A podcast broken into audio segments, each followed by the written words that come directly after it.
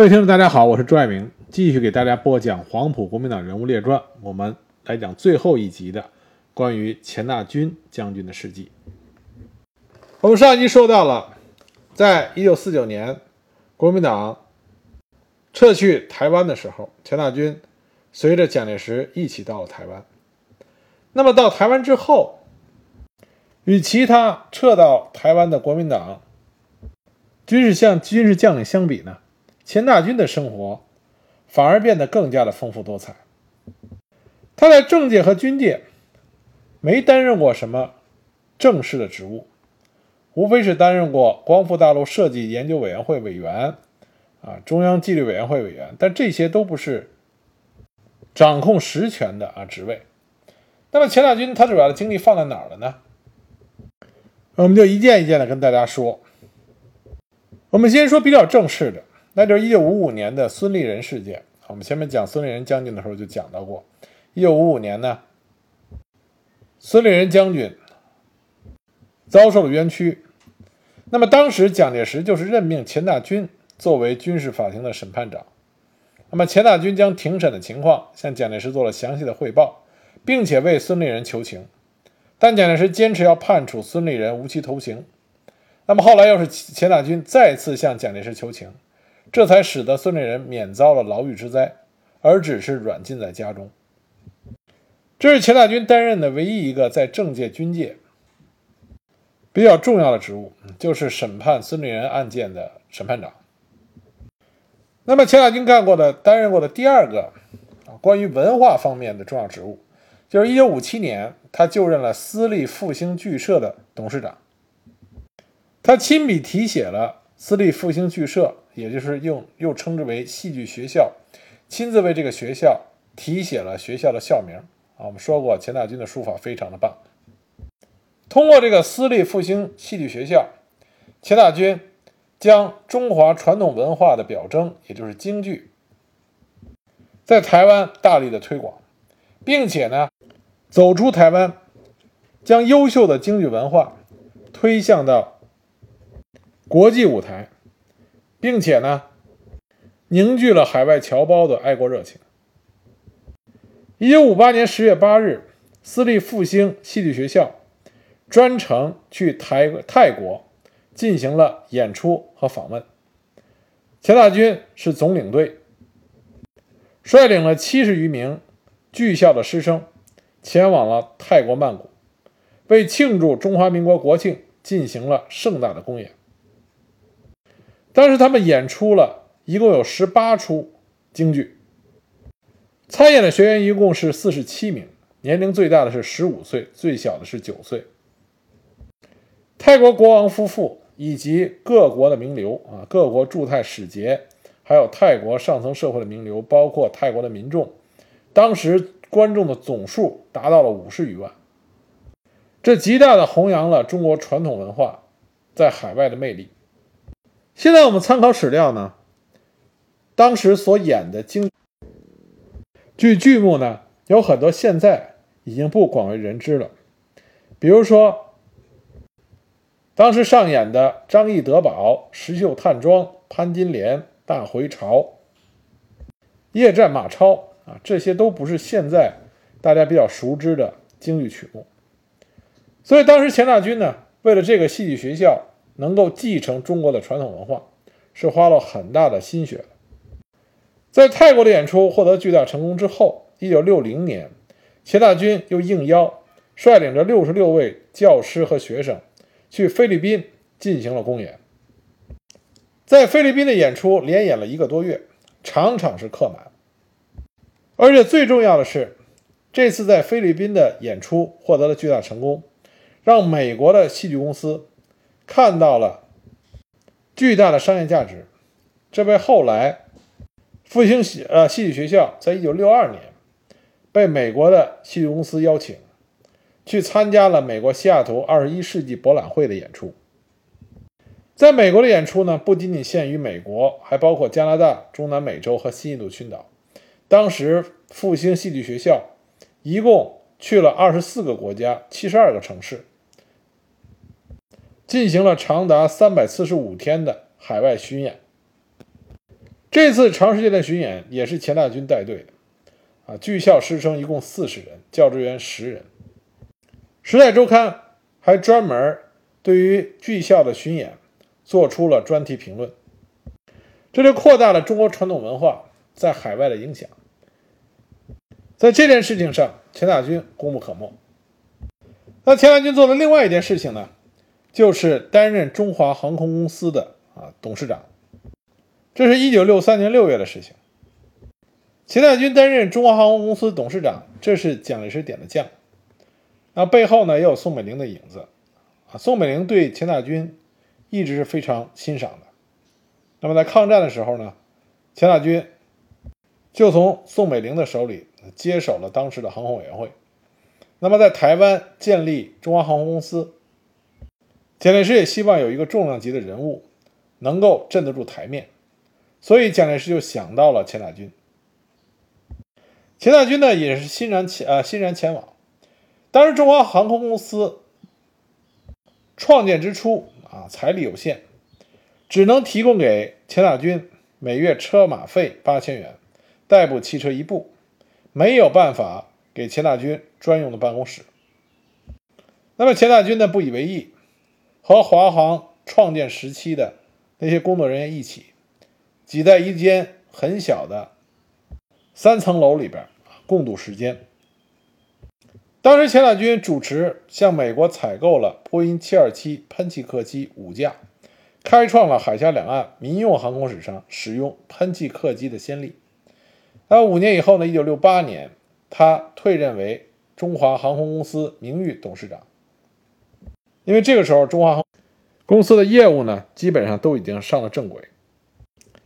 那要说起钱大钧在台湾做出的最重要的贡献，也是最大的贡献，就是钱大钧对台湾的体育事业起到了巨大的推进作用。钱大钧本人非常喜欢体育运动，他少年的时候就喜爱足球运动，在武昌陆军第二预备学校就读的时候，就担任过足球队的队长兼前锋，在中央陆军军官学校武汉分校任教育长的时候。也极力的倡导足球运动，所以一九五三年春，他就被聘任为台湾省体育总会足球协会主任委员。他非常重视当时中华台北足球队的组建和发展。一九五四年五月，他就任中华台北足球队的领队，然后他率领中华台北足球队参加了一九五四年的第二届亚洲运动会。和1958年的第三届亚洲运动会，在这两次亚洲运动会上，中华台北足球队啊男足拿到了冠军，连续两次拿到了亚洲运动会的冠军。这要跟大家说一下，实际上这两次拿冠军的时候，中华台北足球队的主要主要的组成队员是以香港足球运动员为主。为什么是这样一种情况呢？因为当时在中国各地区里面，香港的足球踢的是最厉害的啊，厉害到什么程度呢？我们很多人啊，老一点的人都听说过香港球王李惠堂。李惠堂的这个球王称号，不是亚洲的球王称号，而是世界级的球王称号。而他呢，也代表着当时香港足球水平的。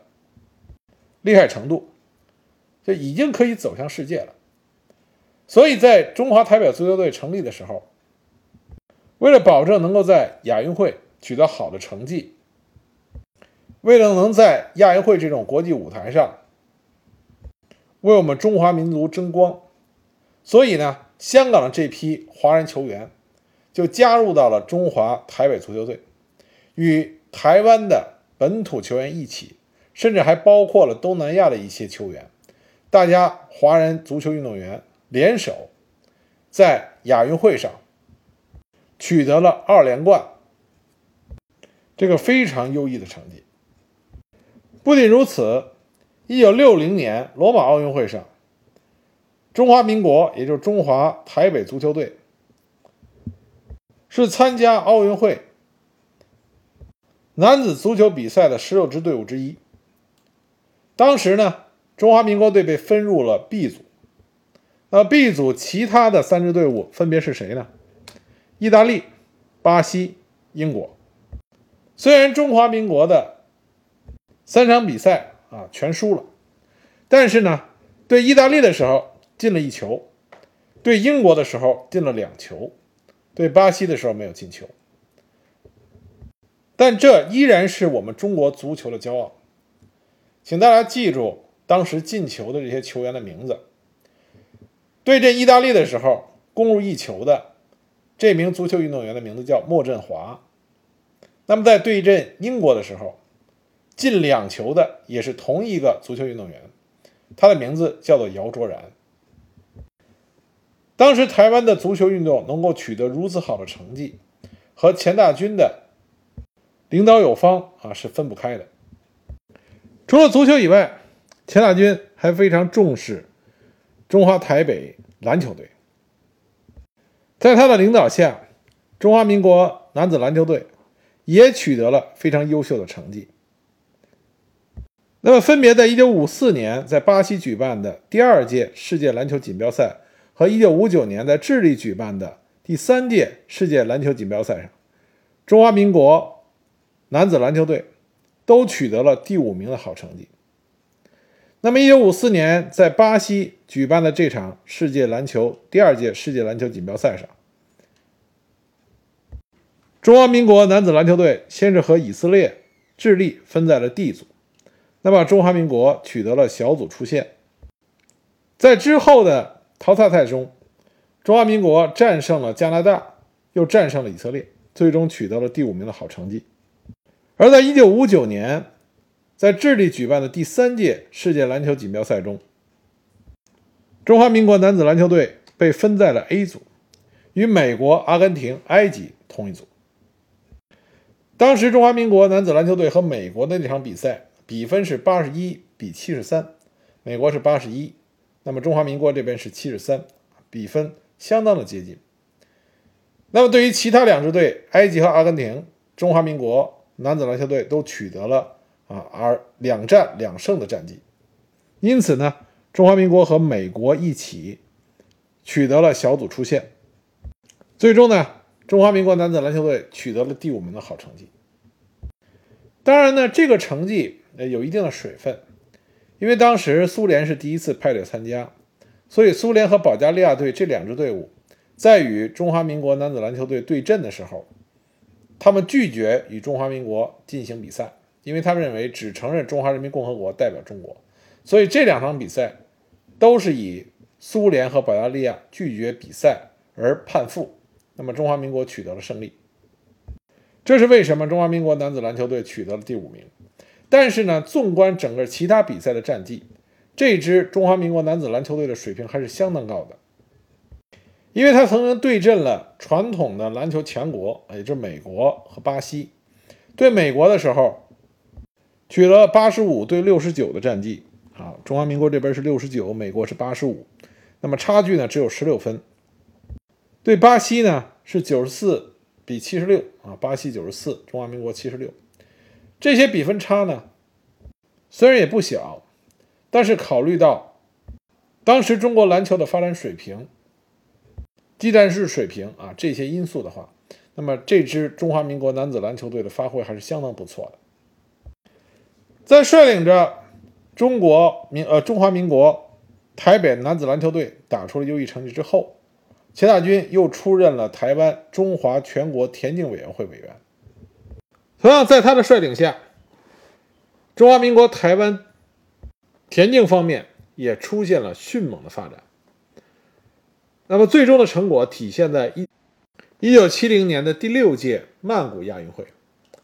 那么，钱大钧呢，在这次亚运会上担任的是中华民国体育代表团田径的领队。那么钱大钧这时候多大岁数呢？七十七岁。在他的率领下，中华民国田径代表队取得了非常优秀的成绩。女子一百米，季正拿到了金牌；男子一百一十米跨栏，李忠平拿到了银牌；男子四百米跨栏，李忠平也拿到了银牌；女子五项全能，林纯玉拿到了银牌。另外，在男子男子三级跳远、男子十项全能、女子一千五百米、女子一百米跨栏和女子四乘一百米接力，中华民国代表队都拿到了铜牌。这里我们特别要说一下季正，季正呢，就是在钱大军发展台湾田径界的时候发掘出来的人才。季正呢，曾经是我们华人的骄傲。在一九七零年的时候，季正横扫了女子田径界，六次刷新了世界纪录，当年被选为世界最佳运动员。国际体育新闻界曾经把她称之为“东方羚羊”、“世界女飞人”、“短跑女王”等等美名，啊，还包括“黄色闪电”、“世界女飞人”，而且把一九七零年称之为季正年。法国的运动杂志曾经评选她为世界最佳运动员。一九八七年，她曾经获得过国际田径联盟特别奖章。在曼谷的第六届亚运会上，季正曾经一口气报名了七个项目，没有人觉得他是狂妄自大，都觉得这是理所当然。但很可惜，当他拿下了女子一百米金牌以后，在四百米决赛的时候不幸受伤，提前结束了这场赛事。这是为什么后来四乘一百啊女子的四乘一百米接力没有季正的身影。最关键的是，季正在国际舞台上，他曾经说过：“啊，我的皮肤是中国人的，眼睛是中国人的，全身无处不是中国人的，我要永远做中国人。”在2000年，大陆积极争取北京主办奥运会，季正在台湾发起了北京申奥炎黄之光的两岸长跑活动声援。在北京申办成功之后，季正当时激动地告诉记者说：“这不仅仅是北京的骄傲，也是全体中国人的骄傲，是全世界华人的骄傲。”我相信那个时候，台湾的这些运动员对中华民族的这份情感，与钱大钧、杨森这些在垂暮之年仍然努力想让我们华人的体育在国际舞台上绽放异彩，啊，与他们努力是分不开的。钱大钧用自己的言传身教，把对中华民族的那份情感啊注入到了台湾的体育运动中。另外，我们前面讲过，钱大钧酷爱书法，尤其擅长钟鼎篆体，苍劲挺秀，颇有名气。我们最刚开始讲钱大钧时候提到过，台北最大的圆山饭店的牌匾，这个店名题词就是由钱大钧书写的。一九七五年二月，他在八十二岁高龄的时候，以篆体钟鼎文书写了《金刚经》的全文，赠送给台湾历史博物馆，永久珍藏。钱大钧一生呢，没有什么不良嗜好啊，非常注重仪表，言谈审慎。到台湾之后，生活是节俭清苦，在台北市由公家分配的一层小木屋，入住了三十多年，没有变过。钱大钧一一生呢，他的性格与人为善，所以他的人缘人脉啊非常的好。他儿子的朋友曾经回忆过，说第一次见到钱大钧的时候，他已经。年过六十，但是初次相见，本来呢，他是这个朋友，知道钱大钧啊是什么人，心中总是忐忑不安。但是他见到钱大钧的时候，他回忆中说：“说钱大钧是慈祥和蔼，笑声朗朗，看见他这个后生小辈，也是嘘寒问暖，垂询有加，使得他感觉到受宠若惊。后来渐渐熟络起来以后，他儿子这个朋友呢，曾经。”受邀请参加了钱大钧的寿宴。据他的回忆啊，当时门前车水马龙，贺客迎门，络绎不绝，将星如云，满室生辉。但是气氛呢，却又是温馨而感人。那么他记录下了当时来参加钱大钧寿宴的他之前的战友：何应钦、顾祝同、薛岳、万耀煌。周至柔、蒋鼎文、黄振球、于汉谋等数十位故旧，由此可见钱大钧他人脉的广博以及他人缘极佳。但是对于这些老将军们来说，最思念的还是故土，最惦念的还是海峡的对岸。一九六九年的一个春天，何应钦在台北三军俱乐部。招待黄埔旧将，来了一堂昔日的袍泽好友。那么吃过饭以后呢，大家坐在一起谈心，在座的有何应钦、钱大钧、蒋鼎文等等。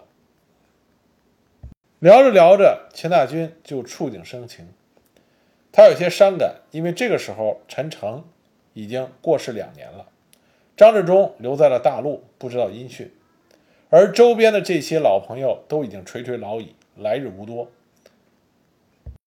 那么听到钱大钧这么说呢，大家都心生伤感，默默无语。那么钱大钧这个时候打起精神，对身边的陈继承说：“说前两前两天老兄找我要字，今天我带来了。”那么钱家军的书法当时是很出名的，所以众人马上就围观欣赏。那么钱大钧带来的写的是什么呢？写的是唐朝王勃的《秋江送别》的两句。这两句诗是这样的：“谁为波澜才一水，已觉山川是两乡。思乡之情跃然纸上。”钱大钧晚年的时候，思乡情结日增，对大陆的亲人尤为惦念。常托亲友代之回家乡看望。一九八二年七月二十一日，钱大钧将军因为患肝癌，在台北市的三军总医院逝世，享年九十岁。